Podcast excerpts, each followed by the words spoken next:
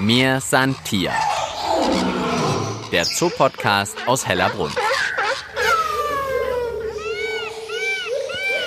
Ohne Frosch im Hals. Weder hundemüde noch mucksmäuschenstill, sondern flink wie ein Wiesel und gut gelaunt wie ein Fisch im Wasser. Begrüßt euch Tina Gentner zu einer neuen Folge von Mir Santier. Und heute verspreche ich euch, ich werde euch keinen Bären aufbinden, sondern es geht um des Pudels Kern. Ja, und wo könnte man das besser machen als im Tierpark Hellerbrunn? Deshalb starten wir gleich. Ich würde sagen, mit einem Affenzahn hinein in unser heutiges Thema. Es pfeifen ja eh schon die Spatzen von den Dächern. Heute sind sie alle dran. Der ganze Rattenschwanz. Wir widmen diese Folge den tierischen Redewendungen und gucken und hören mal, was dahinter steckt. Und das ist ein dicker Hund. Bei mir ist Julia Knoll, Edukations- und Artenschutzmanagerin in Hellerbrunn. Hallo Julia. Hallo Tina. Da hast du einiges untergebracht in deiner Einleitung. Ja, jetzt schauen wir mal, wie viele wir heute geklärt kriegen in unserem kleinen Check der tierischen Redewendungen. Und wir beginnen im Mühlendorf. Aber ich kann jetzt schon mal verraten, ohne aus einer Mücke einen Elefanten machen zu wollen. Wir schauen auch später noch beim Elefantennachwuchs Otto vorbei. Fast ein halbes Jahr ist er jetzt alt, also Zeit, mal nachzusehen, ob er sich vielleicht auch schon aufführt wie ein. Was könnte dir einfallen? Bin ich jetzt tatsächlich spontan gerade überfragt, in welche Richtung du willst. Elefant im Porzellanladen natürlich. Aber dazu kommen wir später. Julia und ich haben uns in Mühlendorf getroffen, direkt am rauschenden Mühlbach. Und wir können, nee, wir wollen eigentlich sofort einem Gaul ins Maul schauen. Aber jetzt hat sich gerade das letzte Maul des Gaules verdrückt. Wir sind bei den Shetland Ponys. Äh, wo sind sie denn jetzt hin, Julia? Also ich glaube, das eine ist gerade hinten um die Ecke und ansonsten äh, müssen wir vielleicht einfach einen Blick in den Stall werfen. Da sehen wir sie nämlich. Stalltür oder Stallfenster ist offen. Uns schauen wie viele Augenpaare an? Eins, zwei, drei, vier, fünf Augenpaare. Naja, wobei sie sind ein bisschen mehr mit Fressen beschäftigt. Julia, wenn man jetzt einem Gaul oder einem Shetland Pony ins Maul schauen würde, was könnte man denn da entdecken? Gibt es da überhaupt für euch als Experten was zu entdecken? Auf jeden Fall. Also dem geschenkten Gaul schaut man nicht ins Maul. Das äh, kommt nicht von ungefähr. Es ist tatsächlich so, dass man das Alter von den Pferden und Ponys grob, also in etwa am äh, Gebiss erkennen kann. Okay, also öffne den Mund und ich sag dir, wie alt du bist. So in etwa, genau, ja. Also das ähm, verändert sich eben. Das heißt, ein Fohlen oder ein junges Pferd hat ein anderes Gebiss als ein ausgewachsenes Pferd. Und von dem, was sie fressen her, nutzen sich die Zähne natürlich auch ab. Und daran kann man dann eben auch erkennen, sind die Zähne schon sehr abgenutzt. Sprich, hat es schon viele Jahre lang gefressen. Dementsprechend ist es dann einfach schon älter. Das heißt, die sind dann auch ein bisschen kleiner, die Zähne, wenn sie älter sind, wenn das so abgerieben ist? Oder sind die einfach nicht mehr so schön und ein bisschen verfärbt? Nee, da gehen dann tatsächlich auch ähm, Schichten im Prinzip weg, so nach und nach. Also man muss jetzt keine Angst haben, dass so ein Tier irgendwann keine Zähne mehr im Maul hat. Das ist nicht der Fall, aber man erkennt es schon, ohne Verfärbung ist tatsächlich auch da und die Oberfläche wird einfach ein bisschen glatter. Okay, das heißt, einem geschenkten Gaul, das wird also schon Sinn machen, dem ins Maul zu schauen, weil dann kann man zumindest schon mal sehen, wie ist er so beieinander und wie alt ist er. Macht ihr das dann auch regelmäßig oder eure Tierärzte? Gehört es bei den Shetland Ponys dazu, dass man sagt, hier Zahnpflege, wir gucken mal ins Maul? Ja, das ist eigentlich bei den meisten von unseren Tieren, dass man einfach schaut, weil natürlich, wenn Tiere fressen, dann ist es meistens ein gutes Zeichen. Beziehungsweise, wenn sie eben nicht mehr fressen, dann ist für uns äh, ganz klar, wir müssen mal schauen, was ist los, woran liegt's. Und dementsprechend guckt man natürlich auch regelmäßig ins Maul und schaut, wie sehen die Zähne aus, ja. Wenn wir jetzt hier schon vor den Ponys stehen, kann ich dich natürlich gleich noch fragen, Julia, Hast du denn schon mal Ponys kotzen sehen? Oder eigentlich sagt man ja Pferde kotzen sehen? Nee, tatsächlich nicht. Und das ist tatsächlich auch was, was einfach biologisch nicht möglich ist die können sich nicht übergeben, aber die haben ja auch einen Magen und die essen was. Gut, die fahren jetzt nicht Achterbahn, aber vielleicht essen sie auch mal was, was ihnen nicht gut tut oder schlecht ist. Warum kommt es denn bei denen nicht wieder raus? Bei uns ist das ja ein Reflex, der dann eben einsetzt und dann wird es durch die Speiseröhre, kommt eben Nahrung bei uns wieder raus, wenn sie da nicht hingehört. Ähm, das funktioniert bei den Pferden nicht. Und dementsprechend ist es dann häufig eben auch so, wenn die was fressen, was nicht gut für sie ist, dann kriegen sie zum Beispiel Koliken, also sprich Bauchschmerzen vor allem, das dann auch sehr gefährlich werden kann. Und deswegen ist es zum Beispiel auch ganz wichtig, dass unsere Ponys, unsere Pferde oder generell natürlich nicht nur unsere, sondern allgemein wirklich auch immer das richtige Futter bekommen. So, dann lassen wir hier mal die Shetland Ponys weiter gemütlich fressen und drehen eine weitere Runde auf unserem Check der tierischen Redewendungen. Das ist ja im Mühlendorf ganz angenehm. Man macht fünf Schritte und schon ist man bei den nächsten Tieren. Mir san Tier. Der Zoopodcast aus Hellerbrunn. Ach Gott, da hinten liegen sie ja. Jetzt sehe ich ja erst. Ein Sonnenbad bei den Kuhne-Kuhne-Schweinen. Da habt ihr auch wieder Nachwuchs. Genau, und ja, man sieht, sie genießen gerade schön die Sonnenstrahlen, die sie heute haben. Und es ist natürlich ein bisschen Mittagsschlaf angesagt, offensichtlich. Wir sehen vier Ferkel, zwei davon sind schwarz-weiß gescheckt und die anderen zwei sind ja so rostbraun-rot. Alle haben die Augen geschlossen. Die genießen die Ruhe. Also hier steppt nicht der Bär und hier lässt irgendwie auch keiner die Sau raus. Können die denn die Sau rauslassen, Julia? Naja, also ich meine, hier kann es schon ordentlich rund gehen. Da kommt ja auch dieser Spruch her, die Sau rauslassen im Sinne von wahrscheinlich eine ordentliche Party schmeißen oder so, was natürlich leider gerade bei vielen nicht geht. Aber also hier geht es schon auch rund, wenn die äh, Ferkel und die ähm, Sauen unterwegs sind. Ja, das kann man, glaube ich, schon so sagen. Jetzt ist eins der Ferkel aufgewacht, klettert über den hm, Bruder vielleicht oder die Schwester jetzt drüber und lässt sich da hinten in der Ecke aber dann wieder nieder, um da wahrscheinlich weiter zu schnarchen. Und wenn die jetzt die Sau rauslassen bei euch, also wenn es denen so richtig gut geht und die vergnügt sind, wie sieht denn das dann aus? Ähm, machen die auch Bocksprünge oder sind die dann laut? Oder wie muss man sich so eine Vergnügtheit bei einem Schwein vorstellen? Ja, doch, die sind dann schon hier ähm, ordentlich unterwegs. Die können recht schnell durch die Gegend galoppieren. Also der Schweinsgalopp ist ja durchaus auch sprichwörtlich, genau. Und ähm, dann flitzen die hier schon ganz ordentlich über die ähm, Holzspäne und wir haben ja hier dann auch die Baumstämme liegen, wo es drunter und drüber geht. Und genau, doch, da ist schon, da ist Leben in der Bude. So, jetzt sind alle vier Ferkel, glaube ich, aufgewacht. Wahrscheinlich, weil wir hier drüben so laut reden. Es ist mir gerade noch eingefallen, man sagt ja auch gerne mal, das kann kein Schwein lesen.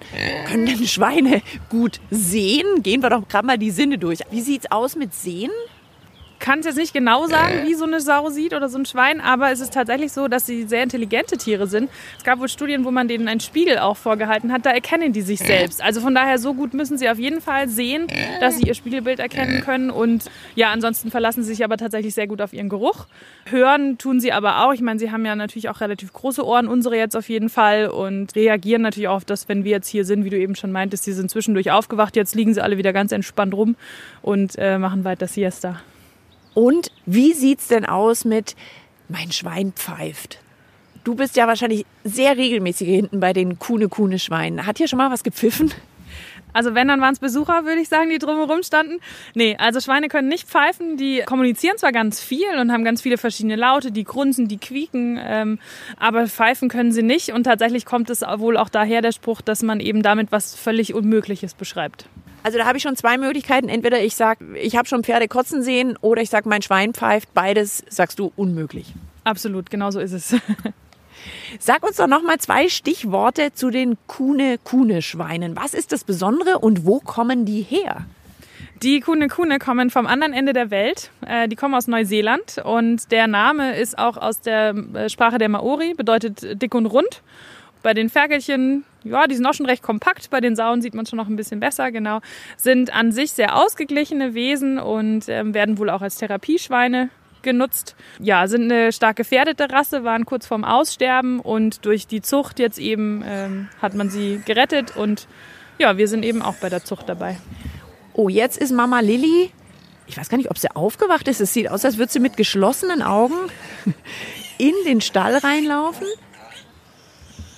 Also es ist eindeutig zu hören, es müsste eigentlich heißen, ich glaube, mein Schwein quietscht und nicht mein Schwein pfeift. So, wir gehen rein in den Stall, da kann man hier von der Seite nochmal durch die Scheibe schauen. Oh, da haben aber ein paar Hunger. Jetzt hat sich die Sau Lilly hier abgelegt und keine zwei Sekunden später sind eins, zwei, drei, vier, fünf, sechs Ferkel dran. Boah, das ist aber ein Gerangel. Und jede versucht eine Zitze zu erwischen. Ja, beim Essen äh, verstehen die keinen Spaß. Und rechts sehen wir jetzt auch die andere Sau. Das ist die. Das ist die Frieda. Das kann man sich auch tatsächlich gut merken. Da wäre das nächste tierische sozusagen Sprichwort. Das wäre eine Eselsbrücke, die wir noch bilden könnten. Die Frieda mit F hat nämlich Flecken. Äh, Frieda ist schwarz-weiß gefleckt. Und die haben, das sehe ich jetzt erst an den Ferkeln, die haben ja alle am Hals unten wie so einen kleinen Bart oder was hängt denn darunter? Die sogenannten Piri-Piri werden die genannt. Bei den Ziegen kennt man es auch als Glöckchen, wird es da genannt. Das sind äh, wie so Hautlappen. Das haben aber tatsächlich nicht alle. Also man sieht es jetzt gerade an dem ähm, roten Ferkelchen, was da vorbeiläuft. Das hat es nicht. Die Frieda zum Beispiel hat es aber und man weiß auch nicht, was das für eine, für eine Bedeutung quasi in dem Sinne hat. Aber manche haben es, manche haben es nicht. Also man kann sich merken, manche Kuhne Kuhnes haben Piri Piri. Und was aber noch eine bessere Eselsbrücke ist, ich merke mir, Frieda ist die mit den Flecken. Genau so ist es. Wir sind hier der Zoo-Podcast aus Hellerbrunn und ich kann euch versprechen, ihr kauft nicht die Katze im Sack, wenn ihr unseren Podcast abonniert, weil zu kaufen ist hier gar nichts, den gibt's kostenlos. Alle zwei Wochen gibt's neue Geschichten aus dem Tierpark und heute dreht sich alles um tierische Redewendungen. Julia, für einen Moment sage ich danke. Wir treffen uns dann später nochmal in Asien, glaube ich. Ja, so sieht's aus. Das ist nämlich das Schöne im Tierpark Hellerbrunn. Man kann sich einfach für einen Nachmittag auf einem anderen Kontinent verabreden und schafft es dann auch noch ganz locker. Dort besuchen wir dann ein Tier, da muss ich zugeben, das habe ich mir bisher noch nie angeschaut. Und ich mache mir jetzt auch extra noch ein Eselsohr in mein Tierparkbuch, damit ich dann auch nachher die richtige Anlage finde. Weil ich, ich habe nicht immer ein Elefantengedächtnis. Ich vergesse auch manchmal was. So, wir wollen jetzt mal bei Otto vorbeischauen. Otto, der Elefantennachwuchs, am 11.11.2020 geboren. Wie von der Tarantel gestochen, nehme ich also jetzt die Beine in die Hand und wir hören uns dann gleich wieder bei der Elefantenanlage.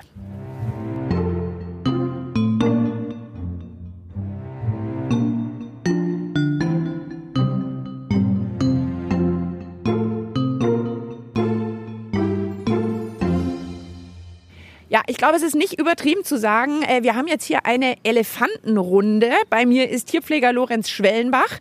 Ich schaue zu Otto rüber und noch diverse andere Dickhäuter. Und ich glaube, es wird uns auch keiner übel nehmen, wenn wir sagen, Otto ist im Moment ja einfach irgendwie der Star hier im Tierpark, von dem jeder wissen will, was er macht. Lorenz, wie geht's Otto?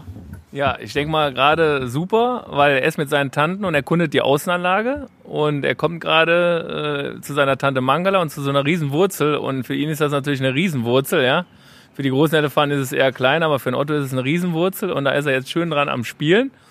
Und dementsprechend ist für ihn natürlich alles neu. Und wenn er abends mit der Mama dann im Stall ist, äh, dann sieht man ihm unter dem ganzen Heu auch gar nicht mehr. Dann schläft er erstmal eine halbe Stunde fest, tief und fest, weil er wirklich so erschlagen ist von seinen ganzen Eindrücken, die er den ganzen Tag über gesammelt hat mit den Tanten. Und es ist alles so aufregend. Und man merkt richtig, nach diesem ganzen Winter, dass die Tiere sich echt gefreut haben. Er hatte ja am Anfang so ein bisschen Probleme rauszugehen hat ja vier, fünf Tage gedauert und jetzt ist es eigentlich, jetzt ist er eigentlich, glaube ich, froh und denkt sich auch, was hat er da die ganze Zeit verpasst? Er hätte schon viel früher rausgehen können, weil es alles für draußen für Möglichkeiten gibt. Lorenz, ich kann mich dran erinnern, ihr habt erzählt, kurz nach der Geburt hatte der Otto ein Gewicht, ich glaube ungefähr von einer Waschmaschine war es, glaube ich, damals. Wo sind wir denn jetzt so ungefähr? Ja, also das waren so, haben wir ja so auf 100 Kilo geschätzt und wir wissen ja jetzt genau, was er wiegt. Und wir haben vor zwei Tagen gewogen. Also er wiegt jetzt wie eine schwere, richtige äh, Motorradmaschine. Also das ist also ein schweres Motorrad. Also schwer wie ein Motorrad inzwischen. Bin gespannt, wie schwerer sein wird, wenn wir das nächste Mal hier vorbeischauen. Es geht ja relativ schnell, merke ich, mit der Gewichtszunahme. Ja, so ein, anderthalb Kilo kann man in den ersten Monaten sagen, nehmen die täglich zu. Ich bin gerade eben hier an der Anlage vorbeigelaufen. Da habe ich ihn gesehen, wie er mit einem dieser ähm, Gitterbälle spielt diese, diese Gitterbälle, da sind eigentlich nochmal kleine Bälle drin, wo wir dann immer so Leckerlis reintun oder bei diesen ganz großen Gitterbällen dann auch Heu. Die hat er für sich adaptiert. Also da springt er auf und dreht sich mit denen und äh, rollt die, stößt sie mit dem Kopf an und läuft Runden und wir haben auch innen im Stall, in, seiner, in seinem Nachtstall, haben wir auch so eine Gummikugel, die liebt er auch heiß und innig. Die ist er auch ständig am Bearbeiten und läuft mit der Runden drumherum. Also du kannst da schon so ein gewisses fußballerisches Talent erkennen? Ja, Fußball, Kopfball, ja, also das macht er super. Jetzt muss man ja sagen, beim Menschen, wenn der so ein halbes Jahr alt ist, da geht ja noch nicht so viel. Laufen, nix da. Allein essen, trinken, nix da. Durchschlafen, Fehlanzeige. Wie ist denn das beim Otto? Was kann denn der schon? Erstmal hat er einen super geregelten Tagesablauf, also auch mit den Schlafzeiten und so weiter. Also da hat er sich, glaube ich, gut angepasst. Und kleine Elefanten schlafen auch relativ viel noch. Also da kann man wirklich sagen, sechs bis acht Stunden, wo die wirklich auf der Seite schlafen und sich wirklich hinlegen zum Knacken. Und da wird ja jetzt jede Mutter, die irgendwie noch ein Kleinkind hat zu Hause, heulen und sagen, hätte ich doch nur einen Elefanten. Das klingt ja paradiesisch, sechs bis acht Stunden am Stück. Da Temi also auch gut. Also ich denke mal, das tut auch beiden gut, ja, diese Auszeit mit diesem Schlafen. Langsam fängt auch schon an, Futter aufzunehmen. Und dann locken wir ihn zum Futter und dann haben wir da den Wasserschlauch und Wasser mag er eh total gerne, ist ja eh eine Wasserratte. Und dann haben wir ihm, dann halten wir ihm das Futter hin, dann machen wir ihn nass, sodass er sich quasi schon mal lang, langsam spielerisch dran gewöhnen kann. Das, was auf die Großen zukommt, dann kommt er dann auch irgendwann in zwei, drei Monaten richtig in die Schule, ja, wo er dann auch lernen muss, Füße heben, drehen, hinlegen und so weiter, was die Großen halt machen. Das kann er sich jetzt schon mal, mal ein bisschen spielerisch abgucken und das muss einfach jetzt alles erstmal kommen. Aber eigentlich ist er noch am Saugen bei der Mama, oder? Also er ist noch nicht jetzt so weit. Also Gläschen gibt es ja sowieso nicht, aber er geht noch nicht an großen Heuhaufen. Also der mümmelt halt überall mit, alles was die Großen in sich hinein, äh, das ist interessant, ja. Und gestern hatten wir eine Zitrone dabei und er glaube, er hat das mit, einer, mit einem Apfel verwechselt, da hat mein Kollege Andi gesagt. Und dann meinte, hat er das schön draufgebissen. Auf einmal hat er gemacht, bäh, das ist ja eine Zitrone und hat dann erstmal weg und dann draufgetreten. Also die probieren und testen jetzt alles aus. Das ist jetzt die Phase. Und natürlich ist Milch immer noch die Hauptnahrung von ihm. Jetzt dreht sich bei uns ja heute alles um tierische Redewendungen. Mensch, der hat so ein richtiges Elefantengedächtnis. Ist da denn was dran? Können die sich, merkst du das jetzt bei eurer Truppe zum Beispiel, können die sich Sachen gut merken? Das ist auch wirklich vom Elefant zu Elefant unterschiedlich. Also es gibt Elefanten, ja, die nach 20 Jahren, wenn dann der Pfleger da hinkommt und die sagen das Kommando Fuß hoch und die machen es dann, ja. Da gibt es aber Elefanten, die gucken und gehen weg. Natürlich sind Elefanten auf eine gewisse Art intelligent und können sich auch Sachen merken. Und, aber das ist wirklich der eine Elefant, sagt nach einem halben Jahr vergessen, und der andere nach 20 Jahren, der hat es noch drauf. Du, wie sieht's bei Otto mit dem Elefantengedächtnis aus? Ist da, du hast schon gesagt, also sportlich scheint er äh, allerhand Talent zu haben. Er ist gerne im Wasser, er mag Wasser und mit ähm, Bällen hat das auch.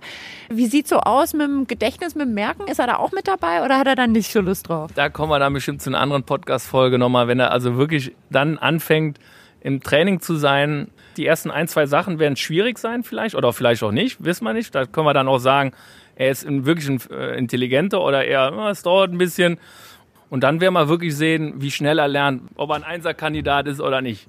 Da ist also auf jeden Fall. Jetzt, jetzt ist schon mal hier, das ist schon mal eine super Übung. Er hat gerade einen Baumstamm vor sich und tut das wie so ein Arbeit, großer Arbeitselefant, tut diesen Holzstamm wirklich vor sich hin das wäre eigentlich schon fürs Gymnasium. Also das ist nicht Grundschule, das ist eigentlich schon die fortgeschrittenen äh, Sache, dass man so einen Baumstamm erstmal äh, aufnimmt oder jetzt sogar noch pusht. Also das ist schon hohe Kunst. Das können die, können die Tanten und die Mama auch. Wenn du sagst sozusagen, die Elefantenschule beginnt irgendwann bald, ihr macht ja jetzt nicht ein Training, damit der dann nachher, wenn mal wieder Besucher und Besucherinnen kommen können, dass der da draußen tolle Kunststücke machen kann. Also das Training ist natürlich in erster Linie für, für die Pflege da dass wir Tierpfleger wirklich die Fußpflege machen können, die Hautpflege machen können.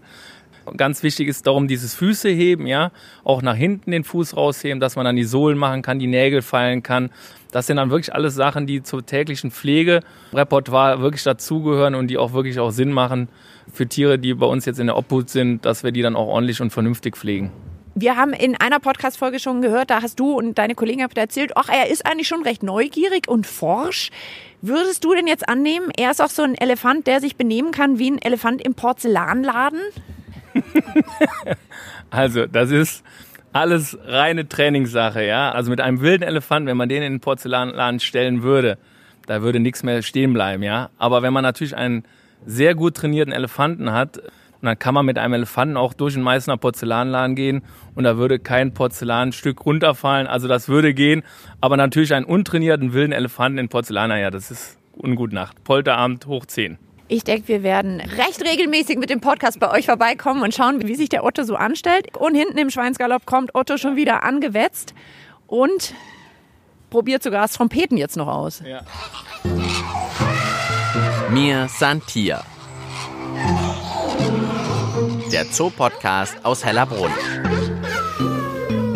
Einfach zu finden und zu abonnieren auf allen gängigen Podcast-Plattformen wie Spotify und iTunes oder auf der Website des Münchner Tierparks. hellerbrunn.de. Wie versprochen schaue ich im Mir Santier Podcast jetzt zum Schluss noch in Asien vorbei. Habe mir ja vorher in meinem Tierparkbuch an der richtigen Stelle ein Eselsohr gemacht.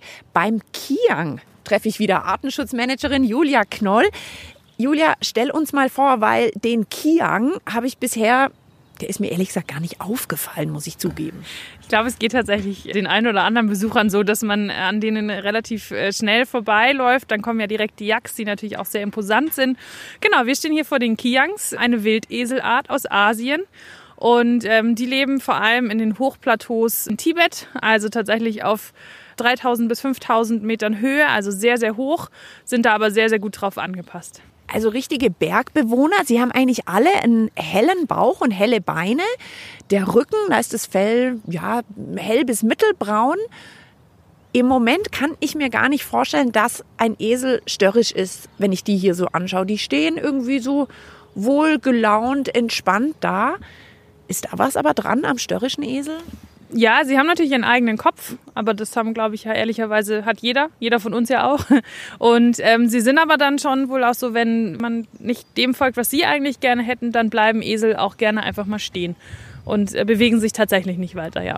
Jetzt hatte ich mir ja schon extra ein Eselsohr gemacht in meinem Buch, damit ich wieder hierher finde. Dann lass uns doch gleich mal auf die Ohren der Esel schauen. Da ist überhaupt kein Knick Sie sehen ja natürlich sehr ähnlich aus zu Pferden. Pferde haben insgesamt kleinere Ohren, Esel haben meistens größere Ohren. Und das berühmte Eselsohr ist wohl, ähm, ja, sieht natürlich zum einen aus wie ein Ohr. Ansonsten rührt es wohl daher, dass man denjenigen, der das in seinem Buch macht, als Esel bezeichnet. Ach, und zu guter Letzt fällt mir noch eine Esel-Redewendung ein. Der Esel nennt sich immer zuerst. Sind es mehr so Einzelgänger oder sind die in der Gruppe, in der Familie unterwegs? Die ähm, sind durchaus auch einzeln unterwegs, tun sich aber auch gerne mal in Gruppen zusammen. Selten gibt es auch große Gruppen, wo dann 500 Tiere ungefähr zusammenleben, aber ähm, üblicherweise eher in kleineren Gruppen.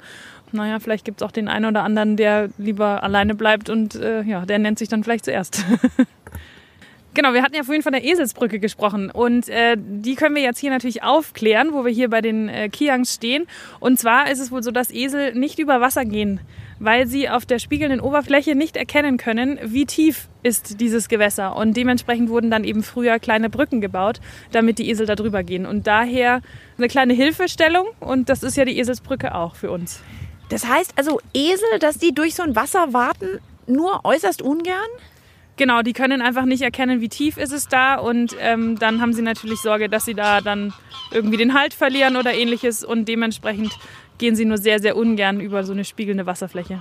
Ich hoffe, ein paar der Eselsbrücken konntet ihr euch merken. Ich merke mir auf jeden Fall, Frieda ist die fleckige Sau im Mühlendorf.